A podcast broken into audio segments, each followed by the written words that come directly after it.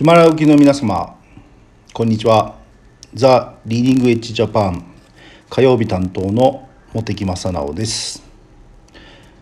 えー、っとまずは先週から始まりましたもっちゃんの近況報告ということでえー、っとですね先週えー、鎮江の方に中国の鎮江の方に視察の方に行ってきまして、まあ、帰ってきて1週間経ったんですけれども、えー、なんか最近ちょっと変なルーティンとかまあいい感じなルーティンなんですがなぜか海外に行ってると,、えーと、その間に、えー、仕事がいろいろ決まるというなんか、えー、ツボに今ハマっております。えーまあ、メールをいただいたり電話をいただいたり、えー、今までお見積もりしたのが決まったからやってくださいとか、まあ、新しいし新規の仕事でも、えー、連絡いただいたりとかなぜか海外行ってると決まるのが何なのかなって今不思議に思ってるんですが、まあ、今回も鎮江行ってる間に56件物件決まったので、えー、帰ってきてからちょっと今バタバタ、えー、本業の方を、えー、ちゃんと仕事しております。まあ、会う人会う人皆さんに、えー、日本にいるの?」とか、えー「仕事してんの?」とかいろいろ聞かれますが一応仕事はちゃんとやっております。まあ、あと、まあ、完売さんということで、まあ、制作施工がメインなのでまあ一昨日昨日とも夜間工事をして今夜も、えー、ちょっと浦和の方で夜間工事をしてうまく、えー、現場が収まる予定なんですが収まれば、えー、明日、え、金沢で開催される、えー、リーの、えー、ジャパンエキスポの方の説明会の方にも、えー、金沢まで行ってみようかなと今考えております。まあ、これからだいぶまたね暑い時期になってきて暑い時期が忙しいのもちょっとまあ嫌なんですけど、まあ、お仕事なんで、えー、いっぱい頑張ってまた、えー、海外の方にも行けるように頑張りたいかなと、えー、思っております。で今日ですが、え今日はテーマとしてまあ、物の見方を考える、まあ、角度を変えてみるてみると,、えーと、いろんな出会いとか気づきがあるんじゃないかなというのを少し今あここのとこ感じております。まあ、前回前々回の内容とかぶってくるかもしれないんですけれどもなんか今、あのー、その出会いとか、えー、人とのつながりでもう今いい波にはまってましてまあ自分がこれ行ってみようかなとかやってみようかなとか行ってみたいなと思うところに行ってみるとその初め思ってた以上な、えー、収穫があるというかいろんなで人と出会って話するといろんな知らなかった世界を教えていただけるっていうなんかそういう波に今ハマっております。まあ前回もお話ししましたけれども福島でのセミナーの説明会の後にまあ懇親会でいろいろお話しさせていただいたりとかまあ、えー、参加してくださる方がどういう方なのかなと聞いたり伺したのですが、まあ、本当に、えー、フットワークよく、あのー、福島から直に海外に攻めてる方がいっぱいいらっしゃるのを私もし全然群馬にいて知らなかったですしまあ群馬も見習わなきゃいけないなっていうとこがいっぱいありました。まあ名古屋はやはり大きい都市ですからまあ攻めてる方はいらっしゃいますけれどもなんか話をしてるとやはりまこういうセミナーですからベクトルが合ってる方がやっぱり多いなっていうので話も合うのかなっていうのを感じました。本当にまあ会議の時にはまあ皆さん知らない人も多いと思うのでなかなかちょっとこう他人行儀っぽいんですけれどもまあ懇親会になっていろいろと自分たちが取り組んでることとか考えてることなど話すと、まあ、すごく打ち解けて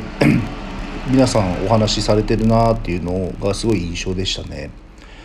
なのでまあそういうところのあの情報っていうのはすごい大事だなと思っているので。えー、できる限りいろんなところへ、えー、出向いていろんな人と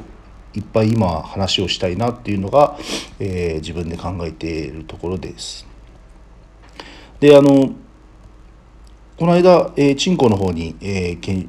視察旅行行ってきたんですけれどもやはりすごく私の目標としてはその中国ってどうしてもその汚いだとか、えー、人を騙すだとかなんか悪いイメージしかなかったので、まあ、でもいろんな人と聞いてると、まあ、全然今違うよ変わったよっていうのがことを聞くと、まあ、本当にそうなのかなっていうのをこれやっぱり自分の目で見てみたいなっていうのが一番の大きな目的で、えー、今回、えー、結構早い段階で鎮行はもう申し込みさせていただきました。でやっぱ行ってみて本当に百聞は一見にしかずじゃないですけれども、えー、街並みは綺麗だし走ってる車は高級車が多いしなんかぶつぶつかって傷ついててボロボロな車なんてほとんど走ってないんですよね逆に日本の方がどうなのかなっていうぐらい本当に綺麗な車が走ってて空気も綺麗ですし、まあ、人も本当に優しいなっていうのを感じました。特にまあ政府関係者の方々はもう本当に石田さんがもう長年かけて築き上げたその信頼関係のもとなのでかなりすごい、えー、あの案内とか、まあ、接待とかしていただいてすごく、えー、いい、えー、研修ができたかなと思います。まあ、その中でまたその予想以外に私が収穫できた情報というのがまあ、一緒に行ったメンバーやはりそこのメンバーもベクトルが同じで、まあ、何か中国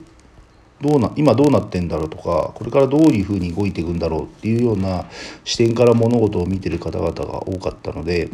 いろいろ話しているうちにいや実際私はこれからちょっとスリランカでいろいろとやっていこうかなっていうようなお話をもう考えてる方もいらっしゃって。まあ、数年前からちょっといろんなつながりでスリランカの方に行っているっていうことで、まあ、そっちの事情を聞いてみたりするとまたそれもワクワクドキドキするような話であったり、まあ、そこに一緒に来てる方もまた違う方なんですけれどもまあいろいろと今日本でもえー、イベント仕掛けたりとかしてるのでぜひ今度イベント見に来てくださいよっていうことで言われてあぜひそれも見に行ってみたいなっていうような、まあ、それも経営者さんの集まった、まあ、コアな方が集まるイベントなので、まあ、一般的には募集しないんですけれどももう本当にその決済権のあるような社長さんクラスが集まるような形なので、まあ、話がスムーズに進むんじゃないかなっていうことをメインにやられてるみたいで。ぜひその辺でリーディングエッジの PR もして海外にまたつなげられればいいかなと、え思っております。であの10月のえっ、ー、とリーリー